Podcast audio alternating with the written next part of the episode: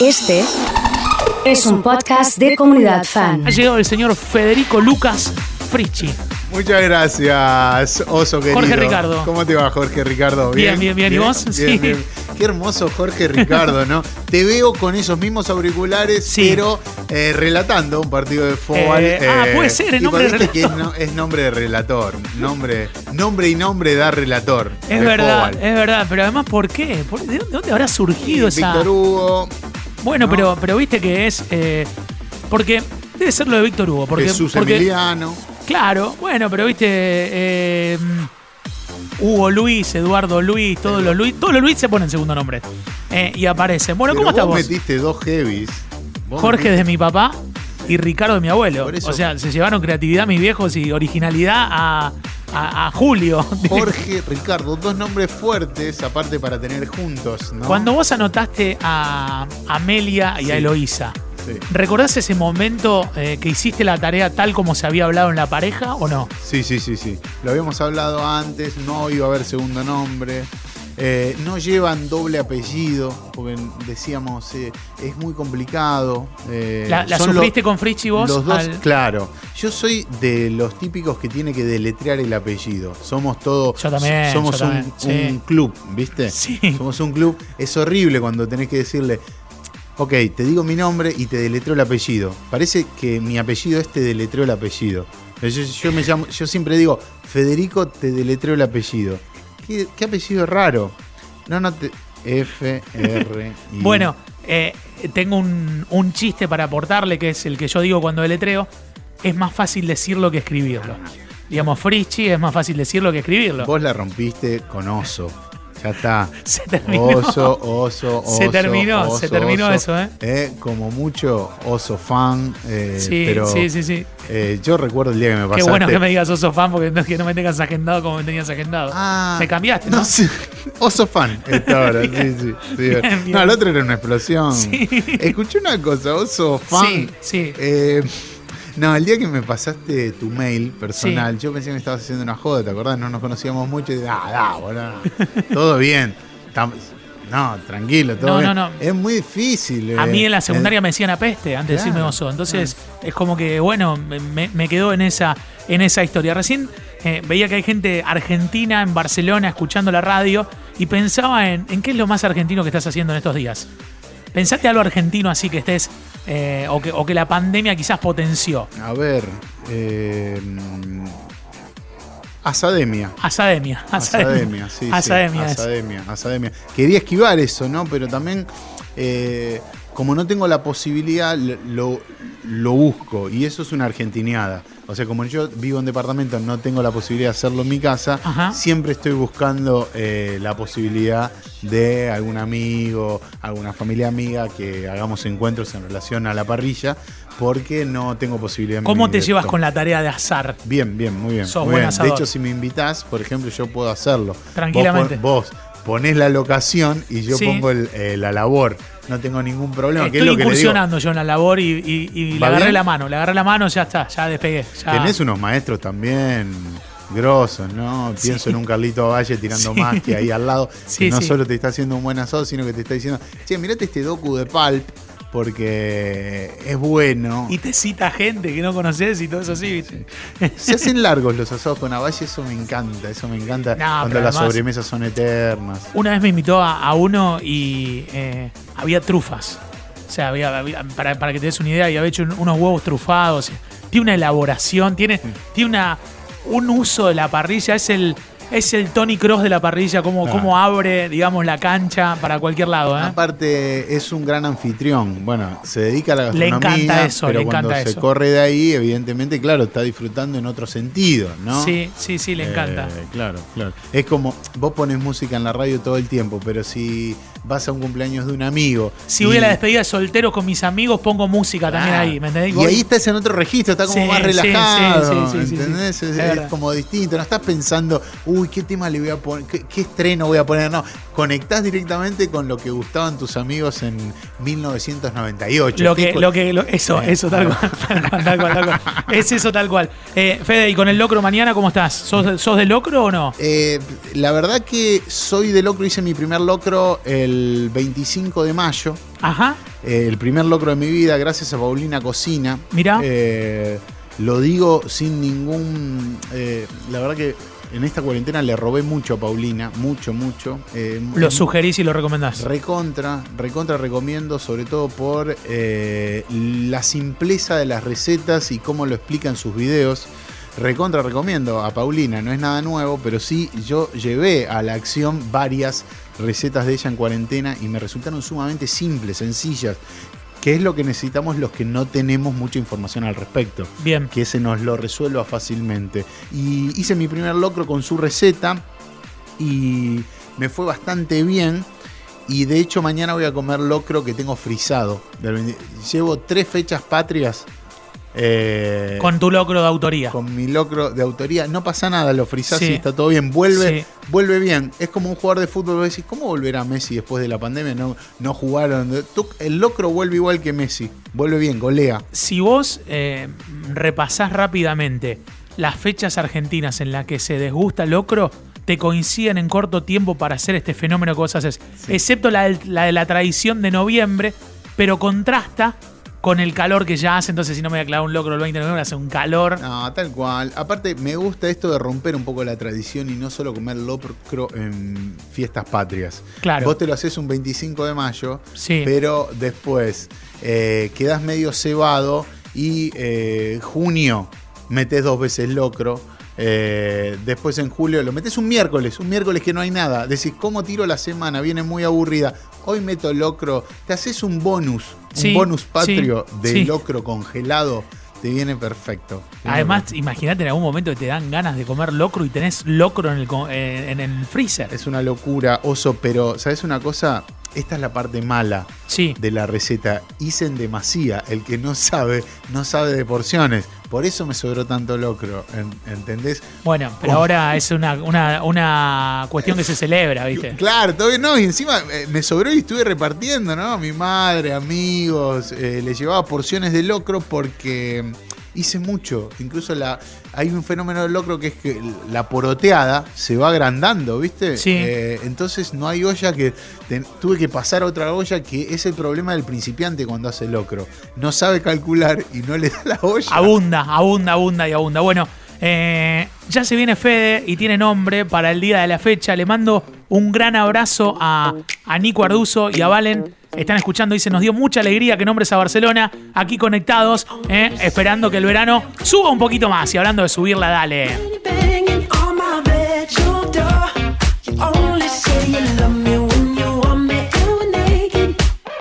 Bueno, este DJ lo conocimos con Perfect Strangers, la canción que tiene el pianito que hace pim, pim, pim, pim, pim. Bueno, hablando, hablando, hablando, hablando, hablando, hablando, hablando de nombres. El nombre de hoy es. Rosario Blefari. Hoy estamos con un nombre de nuestro país, eh, una cantante, poeta, performer, música mm, que nos ha dejado esta semana. Es una nota triste, es una despedida la de hoy en Comunidad Fan, pero quería hacerlo por lo que significa, eh, lo que significó y lo que va a significar Rosario Blefari para la cultura argentina, eh, porque a veces eh, en estas eh, despedidas se muestra lo, lo- más cruel que nos pasa con algunos artistas que no, no suelen ser como conocidos y venerados en su momento y cuando parten hay una reivindicación que, llega desde, desde otro lado, si se quiere. Rosario Blefari falleció a los 54 años esta semana, se fue muy joven y el rock argentino sufrió un gran, un gran golpe porque fue una, una gran militante, una front woman del grupo Suárez, grupo arquetípico, pionero de la revolución independiente que sacudió a la Argentina desde inicios del nuevo siglo. Justo el año pasado, el quinteto, devenido cuarteto en su última etapa discográfica, celebró tres décadas de su primer recital, se juntaron tocaron los eh, Suárez, pero eh, Rosario Blefari eh, siguió adelante mm, con otros proyectos, siempre muy activa, siempre eh, escribiendo o actuando, siempre formando parte eh, vital de la escena de la cultura en Argentina. Y la verdad es que se la despidió con, con mucho amor y, gratos recuerdos a Rosario Blefari esta semana eh, durante su carrera solista.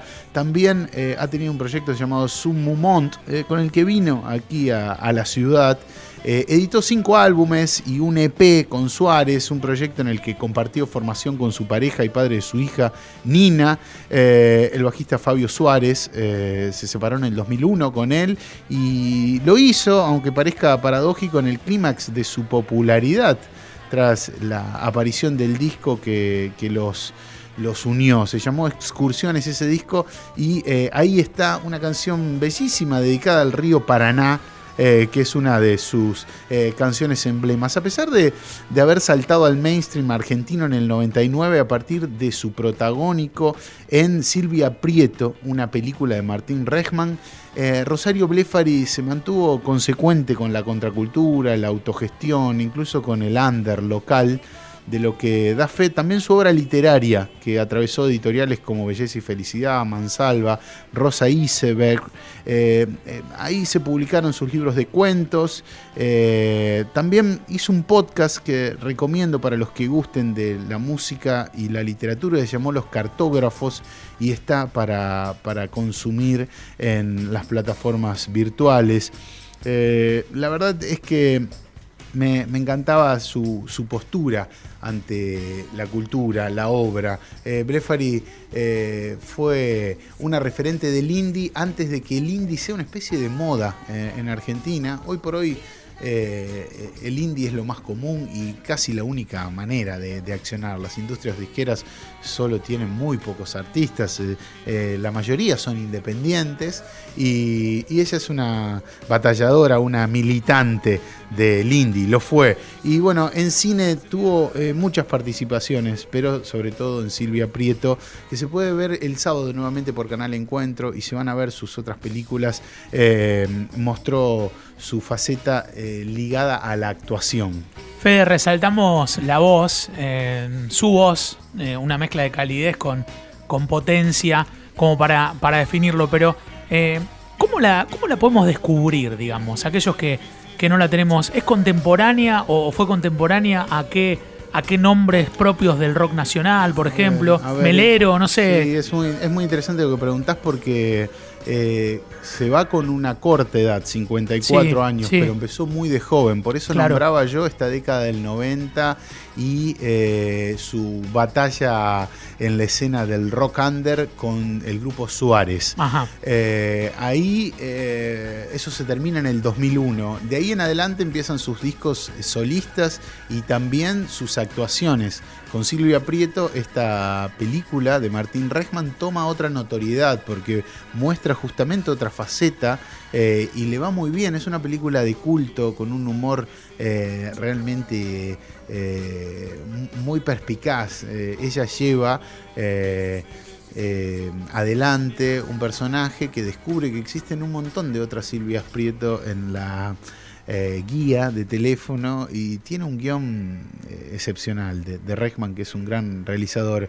Eh, y después ella siempre estuvo también escribiendo, una persona que todo el tiempo estaba en, en constante proceso creativo. Claro. Entonces, tu pregunta es muy interesante desde ese lugar. Es muy difícil entrarle a la obra de Rosario Blefari porque por momentos te enganchás con su poesía, por momentos si te gusta la radio y el mundo del podcast, te, También te tiene. encontrás que con los cartógrafos tiene un podcast donde mezcla la literatura y el universo de, de- del- de la narración y el podcast. Eh, si te gusta el cine, eh, tiene muchas actuaciones. Eh, solía frecuentar festivales de poesía.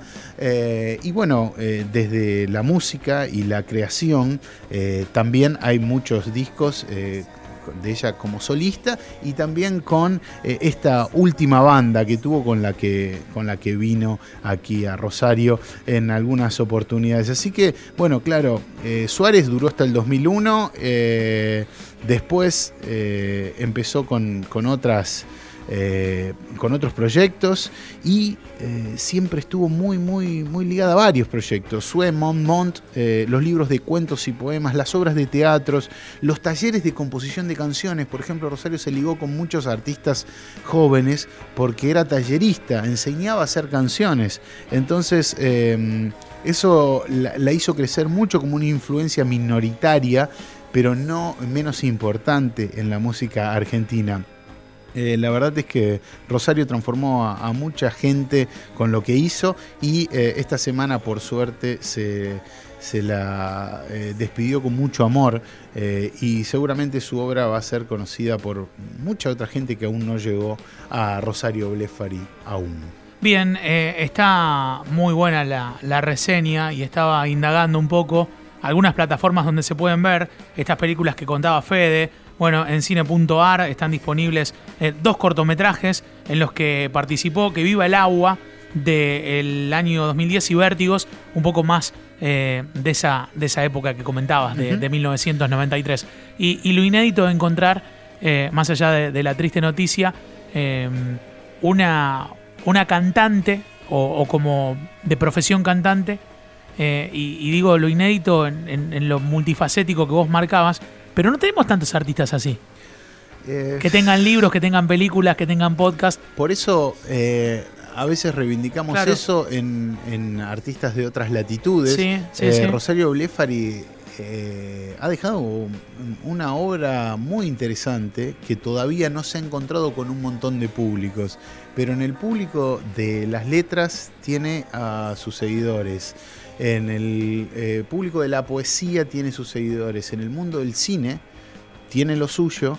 Y para la música fue un emblema, un faro. Eh, Sí. Cuando vos me decías eh, con qué otras artistas o, o personas la podemos ligar, yo pienso en María Gabriela Pumer tocando Por ejemplo, ¿no? eh, durante ese tiempo con, con una, una banda maravillosa o siendo la coequiper de Charlie y sacando sus discos solistas. Pienso en, en, en que no hay muchas Rosario Blefaris en, en Argentina, por eso se la despidió así, porque ahora estamos en otro momento, eh, pero en ese momento no, no, cuando ella estaba agitando lo que estaba agitando desde sus jóvenes años, Sí. no, no tenía tantas referencias eh, marcadas. Había que ir a, a- a otras, Puyó, Cantilo, mujeres eh, que han hecho su, su obra gigante en, en Argentina, pero en el, en el indie, en la forma en la que ella llevaba adelante su obra, no, no, no existen tantas, tantas referencias a, a ese nivel. ¿eh? Eh, ¿Sabes que estaba en Santa Rosa pasando sus últimos días en La Pampa, donde se mudaron sus padres cuando Rosario tenía 19 años eh, y ella se quedó sola en Buenos Aires? Ahora se fue en este último tiempo eh, a vivir con su padre, un millennial de 88 años, la definía, lo, lo definía ella, fanático de los western y del tango y y dice que miraba mucho bailar tango en YouTube eh, y, Rosario se fue como a despedirse a, a ese lugar, ¿no? Eh, falleció allí. La queremos recordar hoy, el nombre propio de Rosario Blefari, que eh, está ahí para ser descubierta el que aún no ha visto, no ha leído nada de ella o no la ha escuchado. Con la firma de Fede Frischi, el nombre del día de hoy aquí en Comunidad Fan.